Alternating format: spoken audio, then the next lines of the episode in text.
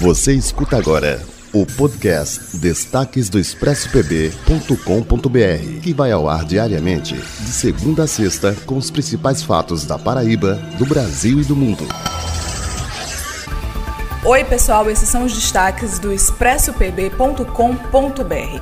E o Supremo Tribunal Federal decidiu que contaminação por Covid-19 pode ser considerado acidente de trabalho. Isso mesmo. Os profissionais da área de saúde ganham visibilidade já que estão de frente assim no combate à doença. Reconhecendo do Covid-19 como doença ocupacional ou como acidente de trabalho, o Supremo permite que trabalhadores dos setores essenciais que foram contaminados possam ter acesso a benefícios como o auxílio-doença.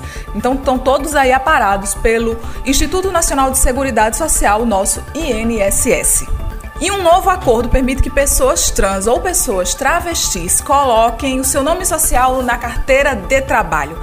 A Defensoria Pública da União do Estado de Roraima requereu isso à Justiça Federal. E como agora a carteira de trabalho é digital, isso vale para todo o território nacional. Se você precisar de mais informações, vai lá no expressopb.com.br para você saber como fazer essa adequação na sua carteira de trabalho.